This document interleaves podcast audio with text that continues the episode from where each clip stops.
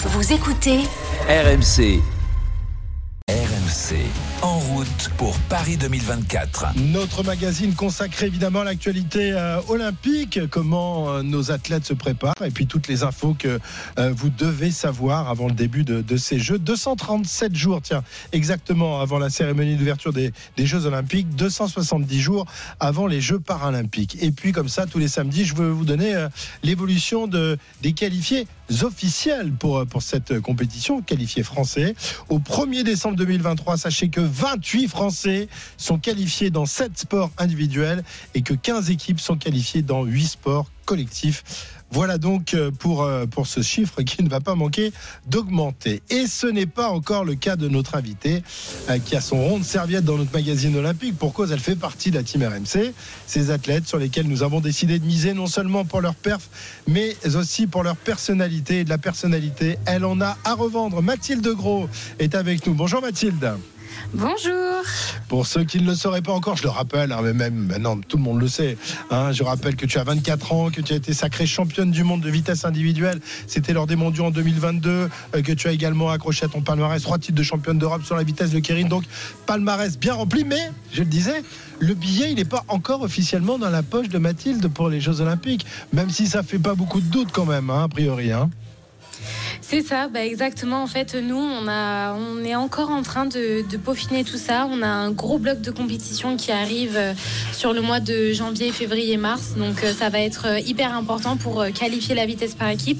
Parce que bah, du coup, malheureusement, on avait fait une, petite neuvième place à Glasgow. Et c'est les huit premières qui rentrent en jeu. Donc, va falloir un peu se rattraper sur les Europes qui arrivent janvier. Et on saura officiellement si on est qualifié ou non. Donc, à partir du mois d'avril.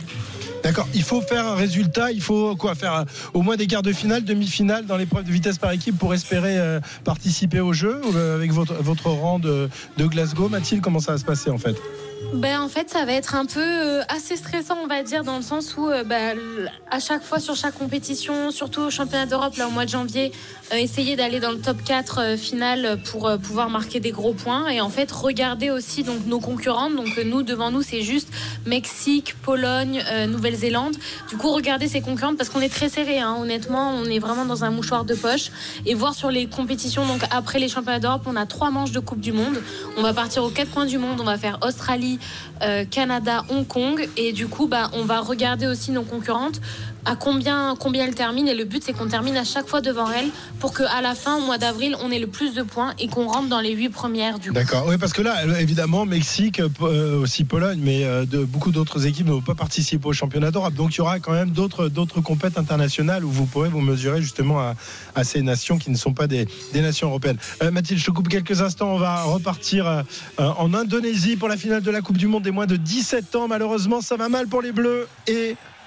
Ils sont menés, les mini bleus, les moins de 17 dans cette finale du mondial. Pas 1-0, mais 2-0 par l'Allemagne. Morstedt, un centre au deuxième poteau. On ne voit aucun joueur surgir jusqu'à que Darvish, jeune joueur du FC Barcelone, qui euh, évolue sous les couleurs de la Nationalmannschaft de l'Allemagne, vient reprendre ce, ce ballon du pied gauche. Arnier, le gardien français du Havre, est trop court. 2 pour l'Allemagne, 0 pour la France dans cette finale du mondial U17. Il reste 40 minutes encore à jouer. Très bien, merci euh, Morgane. Toujours en direct avec Mathilde Gros qui se prépare donc euh, et pour ces championnats d'Europe et pour euh, les compétitions qui, vont suivre derrière. C'est important d'être en forme déjà là. Premier pic de forme sur le, début de l'année avant ensuite de, de- de- de redescendre un peu en température et de remonter évidemment pour, les Jeux Olympiques à partir de, la fin juillet. C'est comme ça que vous allez gérer votre, saison, Mathilde, avec tes, copines? À fait. Le but, c'est que dès le mois de janvier au championnat d'Europe, on, voilà, on marque de gros points, que ce soit sur les épreuves par équipe, mais surtout, enfin, voilà, aussi sur les épreuves individuelles. hein. Donc, le but, ça va être vraiment de, bien débuter euh, ces championnats d'Europe et après ces manches de Coupe du Monde. Ensuite, du coup, on aura euh, mai-juin pour euh, un peu souffler et voilà, euh, repartir au travail. Et après, bah, bien sûr, le meilleur pic de forme qu'il faudrait avoir de toute ma vie, ce serait le 5 août. Ce serait génial. Ah ben ouais, le 5 août c'est pas mal. hein. Si on pouvait progresser programmer un, petit, un petit bouton en disant voilà, 5 août, je dois être au summum de ma forme. je sais pas si tu as lu cette petite déclaration d'Olivier Crumbles, qui est le, le coach de l'équipe de, France féminine de, de hand, qui disait il y a quelques jours les jeux, c'est 5 fois plus important qu'un mondial. Et les jeux à la maison, c'est 5 fois bah. plus important que d'autres jeux, donc ça va être 25 fois plus important que d'habitude. Est-ce que tu es d'accord avec lui? Oh ouais, je suis carrément d'accord. Même moi, je dirais plus que 25. Hein. Clairement, ça va être là. Euh, enfin voilà, les derniers jeux qui étaient à la maison, c'était il y a 100 ans. Donc euh, on ne sait pas quand ce, sera les prochains aussi. Donc euh, non, franchement, des, des, Jeux Olympiques, je les ai vécus à Tokyo. Bon, c'était déjà incroyable. Mais là, des Jeux Olympiques à la maison, je pense que, comme il l'a dit, ça va être beaucoup, beaucoup, beaucoup plus de fois incroyable. Ouais. Bon, après, dans 100 ans, tu auras juste 124 ans, hein, tu, pourras, tu, pourras, revenir. Ouais, bah, je pourrais. Oui, je ferai les masters. Pas les masters, les super masters, effectivement. Les super masters, c'est ça. bon, euh, Mathilde, euh, évidemment, euh, il y a eu aussi ce, ce petit couac. C'était lors des, des, mondiaux cet été à Glasgow. Est-ce que tu as depuis pu digérer cette histoire, savoir pourquoi ça n'avait pas marché aussi bien que, que tu l'espérais? On rappelle, un des passes entre 6 et 8 lors, lors de ces mondiaux. Et est-ce que tout ça désormais derrière toi et tu t'es rassuré depuis? Euh, oui, bah, tout à fait. C'est vrai que c'était euh, plus qu'un petit quoi qu'un pour moi, ces championnats du monde. Euh, ça a été assez compliqué.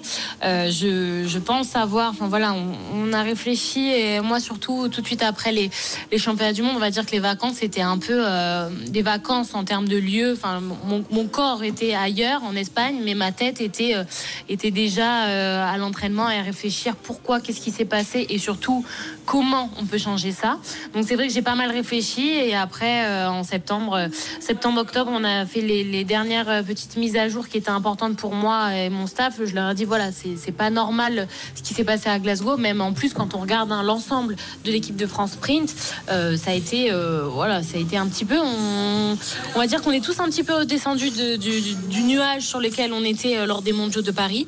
Donc du coup, ben, moi j'ai pu réadapter certaines choses et là depuis octobre, c'est reparti à fond pour ben, voilà où je me sens des choses où je me sens mieux, euh, où je sens que voilà, ça m'apporte, euh, ça m'apporte vraiment quelque chose. Donc euh, c'était important. Et je me dis au final, j'ai eu je me dis si, si, si l'histoire peut être comme ça, ça me va parce que j'avais eu ma désillusion à Tokyo, j'ai eu mon titre à Paris. Bon bah là, une bonne désillusion à Glasgow. Si j'ai le titre un an après au jeu, ça me va. Euh, ça me dérange pas d'avoir fait ma désillusion. Mais je me dis voilà, sur le coup que Glasgow m'apporte quelque chose de positif pour que justement je m'endorme pas sur mes lauriers, que justement je, travaille encore plus de choses, encore des, choses différentes que j'ai pas mis en place. Et c'est ça le but. Et, euh, et, en tout cas, je ferai tout pour, euh, pour être prête à Paris. En fait, c'est pas mal de prendre des coups de pied aux fesses de temps en temps. Ça remet les idées en place. ça fait du bien, ouais. Ouais, ça fait du bien. Ça, à tout le monde en plus. Enfin, c'est pas que à l'athlète, mais ça, je pense que ça permet de, dynamiser euh, euh, l'ensemble euh, du, groupe, que ce soit tous les athlètes, tous les staffs, et ça nous met dans le même bateau et ça montre qu'en fait, bah, il faut qu'on soit clairement tous sur la même longueur d'onde et qu'on communique en fait, parce que sinon, bah Sinon, ça crée des couacs parce qu'à ce niveau-là d'excellence, euh, un petit grain de sable et c'est foutu. Quoi. Alors, je crois que pour le digérer, tu es aussi euh, parti faire des stages commando avec l'armée de terre qui t'emploie. Euh, ce genre de choses, est-ce que ça, ça a une véritable utilité avant une, compétition si importante que, que les Jeux Olympiques? Explique-nous en quoi c'est. Ben, honnêtement, on va dire que j'étais après Glasgow, j'étais en colère, déçue, triste, énervée, euh, irritée, euh, agaçante, un peu tout ce que vous voulez quoi. Enfin clairement, j'étais pas du tout dans le dans mon, mood habituel et, euh, et en fait, bah, l'armée l'armée des champions nous ont mis un stage, un regroupement en fait de tous les athlètes. Donc on était une quarantaine d'athlètes au mois d'octobre et honnêtement, le mois de septembre-octobre a été compliqué pour moi. Et en fait, euh, quand je suis allée à l'armée, donc quand je suis arrivée, j'étais très euh, euh, négative. Enfin voilà, j'avais du mal à, voir un peu le, bout du tunnel parce que quand vous, à un an déjà, vous faites ce genre de résultat, vous vous dites mais attends, mais c'est pas possible. Enfin, qu'est-ce qui s'est passé Qu'est-ce qui se passe Comment je vais faire, etc. Et en fait, bah, ils nous ont fait des activités tous ensemble. On a fait de la piscine, on a fait euh, des activités de, cohésion, on a monté nos tentes, on a, dormi dans nos tentes tous ensemble. Enfin, franchement, c'était euh, c'était top. On a, on a échangé avec euh, bah, des militaires expérimentés. Et en fait, honnêtement, je me suis dit, mais Mathilde, non, mais t'es sérieuse, quoi. Tu te plains pour un truc, pour rien. Et il y a des gens, clairement, clairement, ils jouent leur vie. Et toi, t'es là et tu te plains et tu vas vivre la meilleure, enfin, la chose la plus incroyable qui va t'arriver, ça va être les Jeux de Paris. Et t'es là et tu broies du noir parce que t'as pas réussi une compétition. Non, mais c'est pas possible. Et en fait, on a échangé, j'ai échangé avec énormément d'athlètes. Et on était tous un peu comme ça. Ça a été compliqué un peu cet été pour pas mal d'athlètes euh, français. Et en fait, bah, je suis partie, euh, donc euh, j'ai dit merci au commandant, parce qu'en fait, euh, j'ai dit bah, merci, parce que grâce à vous, honnêtement, on, on retrouve un peu les bases et, et le pourquoi et le d'où on vient aussi, surtout. C'est vrai que mon père m'avait toujours dit n'oublie pas d'où tu viens, ce que, d'où tu as commencé. Et ça m'a permis de retrouver ça. Et après, bah, je suis partie 3-4 jours en vacances pour essayer, enfin voilà, pour souffler physiquement. Et quand je suis revenue à l'entraînement, non mais j'étais à fond. Et depuis, je suis à fond. Et je suis à fond. Eh ben, c'est incroyable ce, ce genre de choses entre les, Ouais. les stages commando. euh, euh, c'est- c'en est presque à se demander si tu vas pas euh, signer vraiment pour, pour faire une carrière militaire après ta carrière sportive, hein, Mathilde. Ah ben moi je, je, je sais pas franchement je sais on sait pas ce que l'avenir nous réserve mais en tout cas je sais que j'adore cette mentalité Euh, les, les gens ils sont là pour nous à l'armée donc euh, et en plus il y a énormément d'athlètes Euh, enfin on s'entend super bien c'est une grande famille en fait et c'est des fois ce qui nous manque quand on fait un sport individuel et euh, où des fois ça peut être compliqué donc euh, non ça ça ouais franchement bah moi j'ai adoré bah écoute, ça s'entend dans, dans ta voix. euh, on sent qu'il y, a- qu'il y a du sourire et que tu t'es régalé. Euh, dernière question, Mathilde, avant de te laisser repartir à, à l'entraînement. Là, tu es où? T'es t'es à Saint-Quentin ou tu es en. Alors, je suis à Grenoble. Tu es à Grenoble, Parce que je fais partie du jury du Festival du Cirque, la 21e Ah édition ouais du Festival du Cirque à Grenoble, au Palais des Sports. Donc, j'ai eu la chance, il y a deux semaines, trois, trois semaines, on avait fait les trois jours de Grenoble. Et là, en fait, euh, le, le producteur, donc Guy Chanal, m'avait contacté. Donc, je suis avec euh, Adriana Carambeu, Sylvie Tellier, Jean- Jean-Pierre Foucault. Non, mais truc de malade. Ah, alors t'imagines euh, quand en plus tu seras championne olympique, tu vas être invité partout dans le monde entier, ça va être un truc de dingue. Ah, non, mais c'est top et parce que du coup, ça fait du bien aussi. Je m'entraîne la journée, je m'entraîne et puis après le soir, je vais bah, voir des, des, des, des athlètes hein, magnifiques. euh, Donc c'est c'est top ça. Et puis bah, demain, du coup, je reprends le, le train pour euh, bah, remonter sur Paris et finaliser euh, euh, du coup bah, jusqu'à Noël les entraînements sur, Ouais. sur Paris. Il n'y aura pas de grosse fiesta pour toi à, à Noël avec euh, ces championnats d'Europe qui suivront juste derrière les fêtes. hein. Donc ça, c'est un, moment de la- dans la saison. euh, On peut pas se lâcher sur les chocolats, Madame Mademoiselle Gros. ça, hein. ni, ni le foie gras, ni rien du tout. Ça sera euh, jus de fruits euh, à l'entrée et puis euh, bonne année à 22h et puis 22h30 Oh. dodo. Oh là là, quel enfer Oh, ça, Bah donne- ouais, ça donne envie, ça. hein. Ouais, mais, je- mais honnêtement, hein, c'est parce qu'il y, a les- il y a les Europes, mais aussi qu'il y a les Jeux dans la foulée. Je me dis cette année au moins, Ouais. je donne tout, pas de regret. Ça ne sera pas le petit chocolat qui m'aura coûté quelque chose.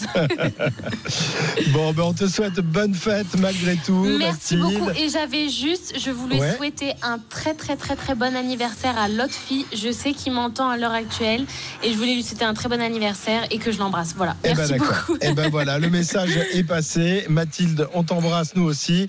on te souhaite de bonnes fêtes, une bonne préparation. Et on viendra te, voir après les, les championnats d'Europe euh, quand on aura encore plein de belles médailles autour, autour du cou. Merci Mathilde Gros, à très bientôt.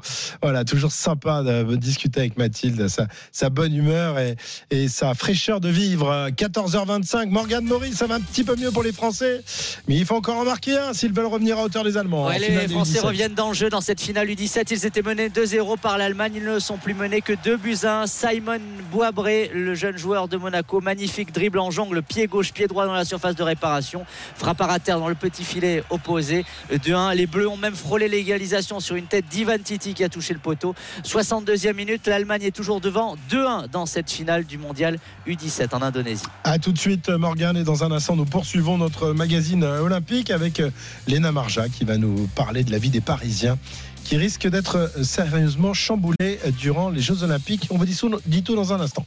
Très bien, 14h31, on repart pour Paris 2024. Euh, évidemment, notre magazine olympique. J'accueille euh, Léna Marjac. Bonjour Léna. Salut Christophe, salut à tous. Léna qui a plein de choses à nous raconter. Aujourd'hui, on va peut-être commencer par euh, la vie des Parisiens. Mm. Des franciliens qui risquent d'être sérieusement chamboulés euh, l'été prochain pendant les Jeux Olympiques. Oui, déjà les jours de compétition, il sera difficile de circuler dans la capitale. Un plan de circulation a été dévoilé cette semaine et des périmètres de sécurité vont être mis en place autour des sites olympiques. Une autre annonce, elle, par contre, a fait polémique cette semaine, c'est la hausse des prix des tickets de métro. C'est une mesure qui ne concernera pas les Parisiens détenteurs d'un bon- d'un abonnement, mais pour les touristes, le prix du ticket de métro double et passe à 4 euros, Guillaume Fouquetot. Oui, et cette grille tarifaire doit financer l'augmentation de 15% du nombre de trains et métros durant les Jeux, soit un investissement de 200 millions d'euros d'Île-de-France Mobilité.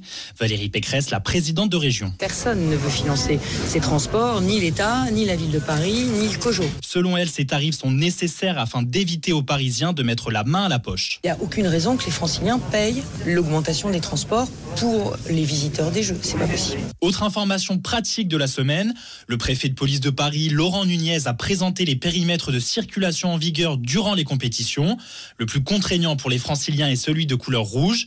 Il est situé au plus près des épreuves. Ce sont des périmètres où il y aura une interdiction de circulation motorisée aux abords immédiats des sites. Nous avons prévu un certain nombre de dérogations pour que des personnes, bien qu'en voiture automobile, puissent rentrer dans ce périmètre rouge de circulation. Une plateforme numérique sera mise en place pour les personnes concernées par les dérogations. Ça veut dire que les policiers doivent pouvoir contrôler tout cela de manière fluide et qu'il n'est pas complètement fou et illogique d'envisager qu'on puisse avoir une plateforme numérique. Les riverains devront alors présenter un QR code aux forces de l'ordre afin de pouvoir circuler dans la zone rouge. Et sur le plan sportif, cette semaine, la ministre des Sports, Amélie Oudéa-Castera, a rappelé l'objectif de ces Jeux en termes de résultats, être dans le top 5 mondial, soit 16 médailles d'or. Et pour les Jeux paralympiques, un top 8 mondial est espéré. Voilà, des résultats exceptionnels, c'est ce qu'a dit Claude Nesta. On en Mm. parlera demain dans les grandes gueules du sport. Est-ce qu'ils sont hors sol ou est-ce que c'est vraiment possible d'avoir des résultats exceptionnels? Bon, on parle plus des 80 médailles, hein, Léna. hein. Ça, ça a quand même été oublié. Oui. Et maintenant, si on en a une trentaine, euh, une- non, une cinquantaine, va. Ouais, à peu près. Mais Enfin, ouais, ouais, il faut. Mais Il faut... surtout, il faut, ouais, il faut des À, médailles d'or. à Tokyo, on en, 16 a gagné médailles d'or. 10, on en a gagné 10, 10 médailles d'or à Tokyo. record, et là, il faut de 15, 15 à Atlanta. à Atlanta. Ouais. Ok, donc on vise 16 médailles d'or et ce Tout à seront des résultats exceptionnels. Un peu de natation avec euh, le début des championnats d'Europe en petit bassin, ce sera mardi prochain. Oui, c'est à, ce sera à Bucarest en Roumanie. Alors il n'y a pas d'enjeu de qualification olympique, olympique car c'est en, donc en petit bassin, mais 19 Français quand même seront présents, dont le champion olympique à Londres en 2012, Florent Manodou. Il arrive avec des objectifs élevés en 50 mètres nage libre. Pourtant, ces derniers temps, eh bien, le nageur français a surtout pris beaucoup, beaucoup de temps pour les médias et ses partenaires, et tout cela loin des bassins, Nicolas Paul-Orsi. Si la foule hurle, c'est parce que Florent Manodou vient d'inscrire un panier.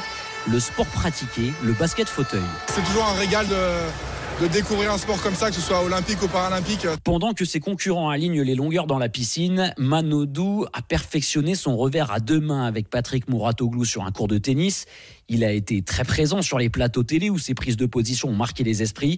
Sa punchline sur la France, qui n'est pas un pays de sport, dans quelle époque? Une émission de la chaîne France 2 résonne toujours. Je pensais pas que ça allait buzzer autant, honnêtement. Euh, je suis hyper content parce que 99% des, des- des sportifs euh, olympiques et paralympiques euh, m'ont soutenu, ont repartagé dans leur story Insta et tout. Ça m'a fait, ça m'a fait chaud au cœur parce que je me sentais légitime et m'ont dit que c'était un super discours. D'avoir le soutien de tous ces athlètes derrière moi, c'est sûr que ça fait, ça fait chaud au cœur. ouais. Le champion olympique de natation multiplie les opérations avec ses partenaires et les médias à 8 mois des Jeux. Prendre un maximum euh, d'énergie de tout le monde. La vie d'un sport- d'un sportif de haut niveau, c'est pas que euh, entraînement, euh, manger, dormir. De faire des, des choses un peu comme ça euh, ponctuellement, ça fait du bien. Se vider la tête pour se focaliser sur la préparation olympique le moment venu. À partir du 5 janvier, c'est la vraie, la vraie prépa olympique qui, qui commence. Ça sera marqué euh, 2024 sur le, sur le calendrier, donc ça sera différent. Après ces championnats d'Europe, Florent Manodou partira s'isoler dans sa bulle en Australie avec le dernier challenge de sa carrière en ligne de mire, Paris 2024.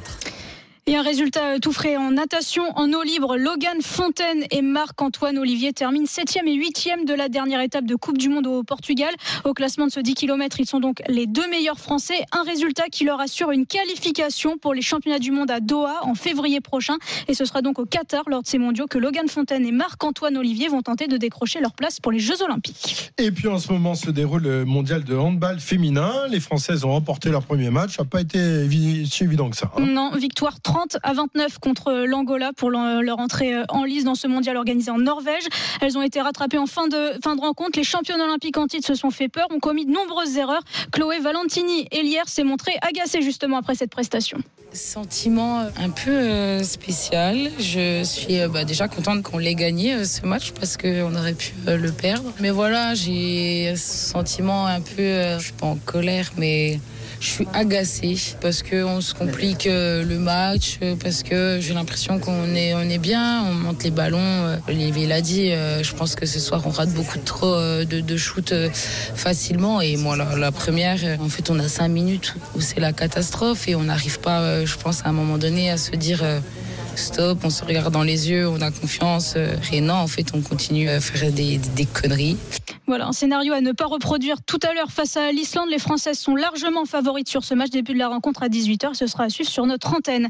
Et en rugby, à 7, début de la première étape de la saison, c'est à Dubaï. Alors, il y a pas encore d'Antoine Dupont dans l'équipe de France, mais les Bleus ont débuté leur tournoi par une large victoire, 35 à 0 contre la Grande-Bretagne, avant de s'incliner durement face aux Fidjiens, les doubles champions olympiques 40 à 5.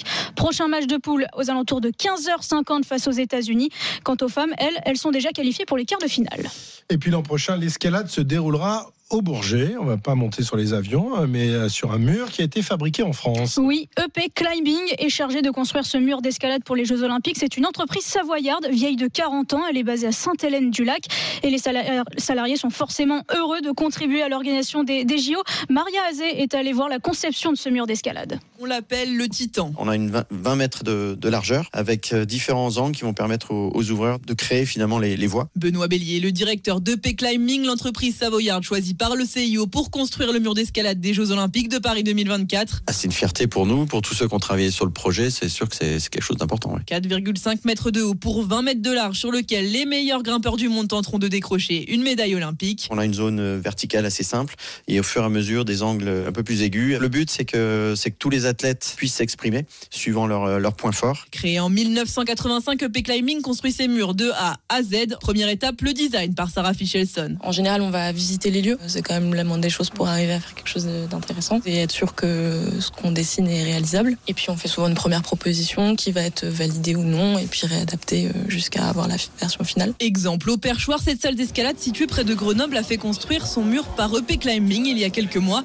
et le pari du co-gérant Cédric Despoisiers a porté ses fruits. Sur l'Isère, il y a quasiment 70 000 pratiquants de l'escalade. On reste un sport de niche où on a eu un coup de projecteur avec euh, les JO de Tokyo et qui va que se renforcer, notamment avec la présence de l'escalade encore à Paris. Et voilà, c'est pour ça qu'il faut avoir une multiplication des structures. Une fois le mur construit, le travail revient aux ouvreurs chargés de placer les prises.